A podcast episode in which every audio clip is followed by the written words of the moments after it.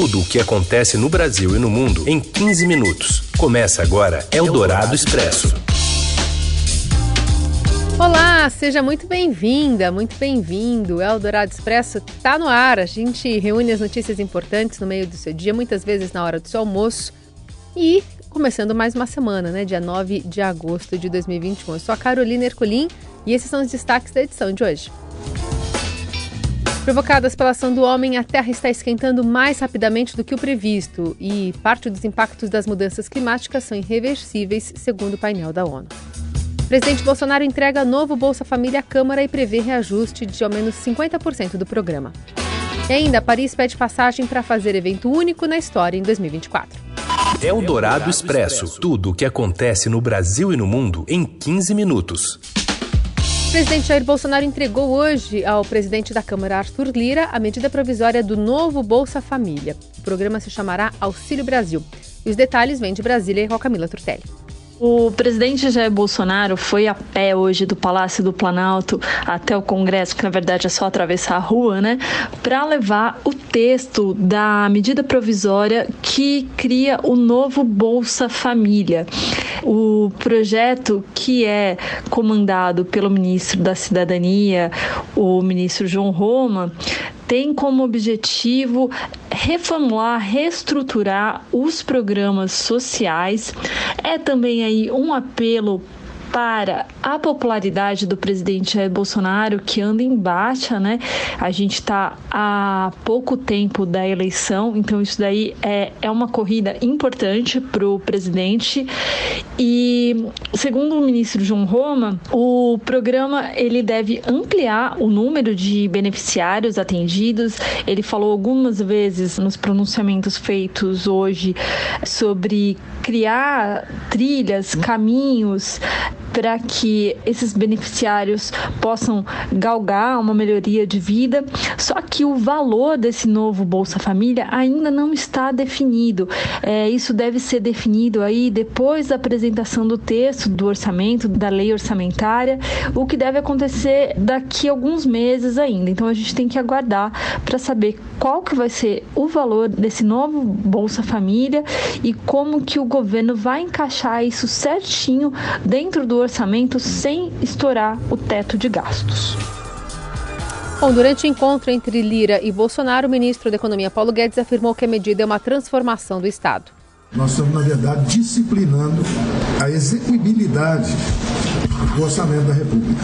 Ela não só assegura a implementação dos programas sociais do presidente Bolsonaro, como ela também permite a transformação do Estado brasileiro. O Estado brasileiro através das desestatizações, ele vai começar a transferir ao povo que é do povo, de forma que haja transferência não só de renda, mas transferência de riqueza para os mais frágeis, os mais fragilizados e os mais vulneráveis da população brasileira. Em sua fala, o presidente Bolsonaro reforçou o caráter diplomático que a medida desenha entre executivo e legislativo. Então, já decidido por nós, é uma proposta mínima é, de 50% para o Bolsa Família, que agora chama-se Auxílio Brasil aqui, visa atender, bem como outras medidas que a equipe econômica, com muito, muita responsabilidade, vem, é, vem adotando, que é a inserção dessas pessoas, sempre na medida do possível, no mercado de trabalho. Todos estão de parabéns, é o tratamento cada vez mais harmonioso e produtivo entre o Executivo e o Legislativo. O ministro da Cidadania, João Roma, passou um cronograma inicial dos programas sociais do governo. O valor, portanto, né, deve ser definido é, por volta do final de setembro, uma vez que esse, é, essa reestruturação do programa entra em vigor a partir do próximo mês de novembro. Até outubro, nós temos a extensão do auxílio emergencial, que foi inclusive adiado por mais três meses pelo presidente Bolsonaro, abrangendo ainda os meses de agosto, setembro e outubro. E já em novembro, esperamos ofertar a essa população necessitada o Auxílio Brasil, não é? esse novo programa social que é agora submetido ao Congresso Nacional. Bom, e tem também um bastidor aí sobre o valor desse novo Auxílio Brasil, né, que acabou virando uma queda de braço no governo, não está no discurso oficial como a gente acabou de constatar, Mas a Diana Tomazelli traz para a gente os detalhes de Brasília. Há uma queda de braço entre a equipe econômica e a ala política do governo em torno do bônus que vai ser pago aos beneficiários sempre que uma empresa estatal for privatizada. A equipe do ministro da Economia, Paulo Guedes, defende nos bastidores que o limite para reajustar o novo Bolsa Família é um valor médio em torno de 300 reais. Isso por conta das restrições impostas pelo teto de gastos, aquela regra que impede o avanço das despesas num ritmo acima da inflação. Acima disso, desses 300 reais, apenas seria pago o bônus variável com recursos do chamado Fundo Brasil, que é abastecido com essas receitas de privatizações e vendas de ativos e que distribuirá os valores sem passar pelo teto de gastos. Só que a ala política reclama que esses valores do bônus são incertos e podem demorar a cair na conta das famílias que estão no programa. Para esse grupo, o incerto é ruim politicamente e o melhor seria estabelecer desde já um valor maior, de aproximadamente 400 reais. Esse valor, inclusive, já tem sido defendido abertamente pelo presidente Jair Bolsonaro.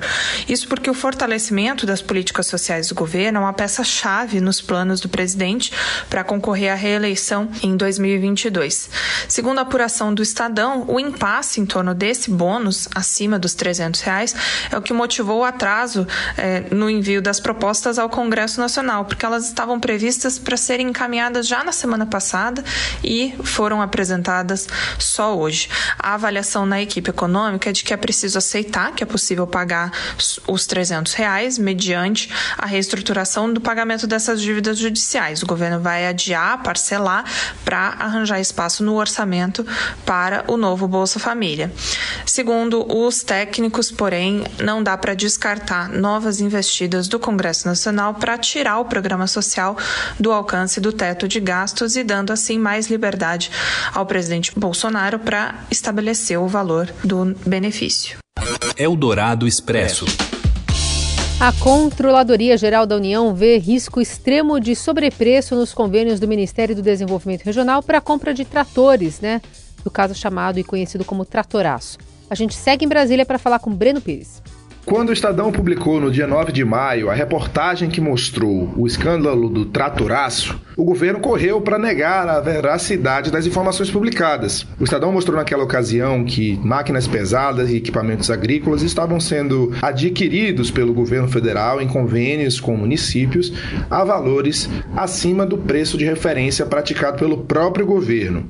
Daí o risco de superfaturamento. Uma auditoria realizada pela Controladoria Geral da União sobre esses contratos que estavam em fase de confecção, né? ainda não existe a conclusão da licitação desses convênios, mas a auditoria da CGU constatou risco extremo de sobrepreço em cerca de 115 convênios do Ministério do Desenvolvimento Regional, confirmando o teor da matéria original do Estadão. A apuração da CGU encontrou uma diferença de preços de 12 milhões de reais como uma variação a mais acima do que seria o preço adequado para a compra de máquinas nesses 115 convênios analisados.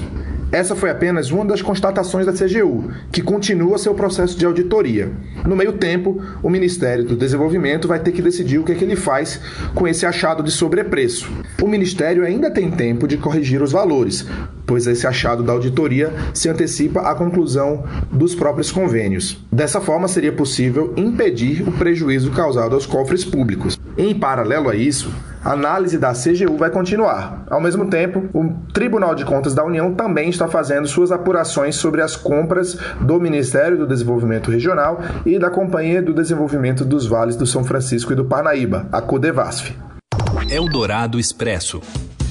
Painel governamental da ONU sobre o clima alerta: o planeta vai esquentar mais, será antes do previsto e os eventos climáticos extremos serão constantes. O repórter Emílio Santana, do Estadão, traz o detalhe para a gente. O planeta está esquentando mais rápido do que era previsto e se prepara para atingir um grau e meio acima do nível pré-industrial já na próxima década. Isso é 10 anos antes do que era esperado. Essa é uma das conclusões do painel intergovernamental sobre o clima da ONU, o IPCC. O que nós vamos fazer imediatamente com essa informação é o que vai definir o tamanho do impacto na vida dos 7,6 bilhões de pessoas desse planeta. Certo mesmo é que esses efeitos vão vir. O único caminho seguro para a humanidade é reduzir a emissão de gases do efeito estufa. O motor do aquecimento global está na queima de combustíveis fósseis como o petróleo, o gás e o carvão mineral por veículos e usinas termoelétricas, por exemplo. Isso produz CO2, o gás carbônico. Mas não só ele é o grande culpado. O metano e o óxido nitroso, resultantes das atividades agropecuárias, também tem sua parcela de culpa no efeito estufa. Agora você pega as evidências reunidas pelos cientistas do IPCC e soma isso os fatos que têm ocorrido hoje, como por exemplo os incêndios na Turquia na Grécia, as ondas de calor no Canadá, nos Estados Unidos e as enchentes na Alemanha, e fica claro que o aquecimento global já é um processo em marcha. No Brasil, algumas das consequências esperadas já para a próxima década são enchentes mais frequentes na região sudeste, onde estão cidades como Rio, São Paulo e Belo Horizonte que já sofrem com esse problema, secas maiores e mais frequentes na região Nordeste, na Amazônia e no Centro-Oeste. Uma das consequências disso vai ser a perda da capacidade de produção agrícola. Isso é um problema enorme para o país. O Brasil é o sexto maior emissor de CO2 do planeta e sua política ambiental vai na contramão do que o mundo espera dele. Durante esta gestão de Jair Bolsonaro, atividades ilegais como a grilagem, o garimpo sem licença e invasões de terras públicas explodiram. Incêndios e desmatamento batem recordes. Pois é, os efeitos né, já se fazem sentir também com a Grécia enfrentando o pior verão em 40 anos. A Praça de São Marcos, em Veneza, na Itália, também ficou inundada duas vezes durante esse fim de semana.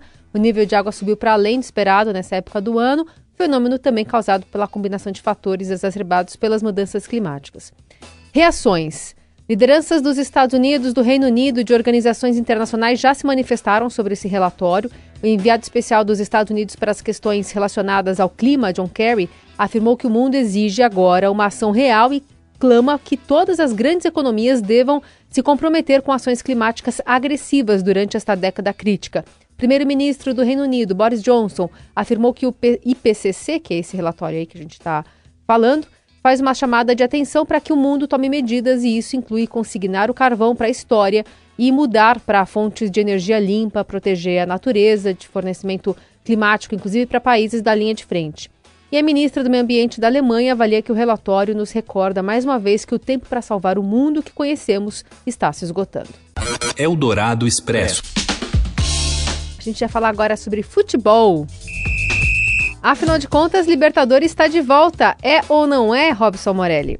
Olá, amigos! Hoje eu quero falar da retomada da Libertadores. Começa amanhã um jogo importante em São Paulo, no Morumbi. São Paulo e Palmeiras, quartas de final da competição. A gente que estava envolvido com Jogos Olímpicos, acabou legal, valeu. E agora retomamos o futebol aqui em São Paulo, aqui no Brasil e na América do Sul. Essa, essa partida da Libertadores é importante. Dois times gigantes do futebol brasileiro, do futebol sul-americano e que sabem jogar a Libertadores. O São Paulo, a gente não precisa nem falar, abriu esse caminho para todos os outros e o Palmeiras, atual campeão, ao bater o Santos na última edição. Jogo importante, jogo legal, partida de ida, 21 e 30 no Morumbi nesta terça-feira. Vai ser um jogo de parar o trânsito aqui em São Paulo. É isso, gente. Falei, um abraço a todos, valeu!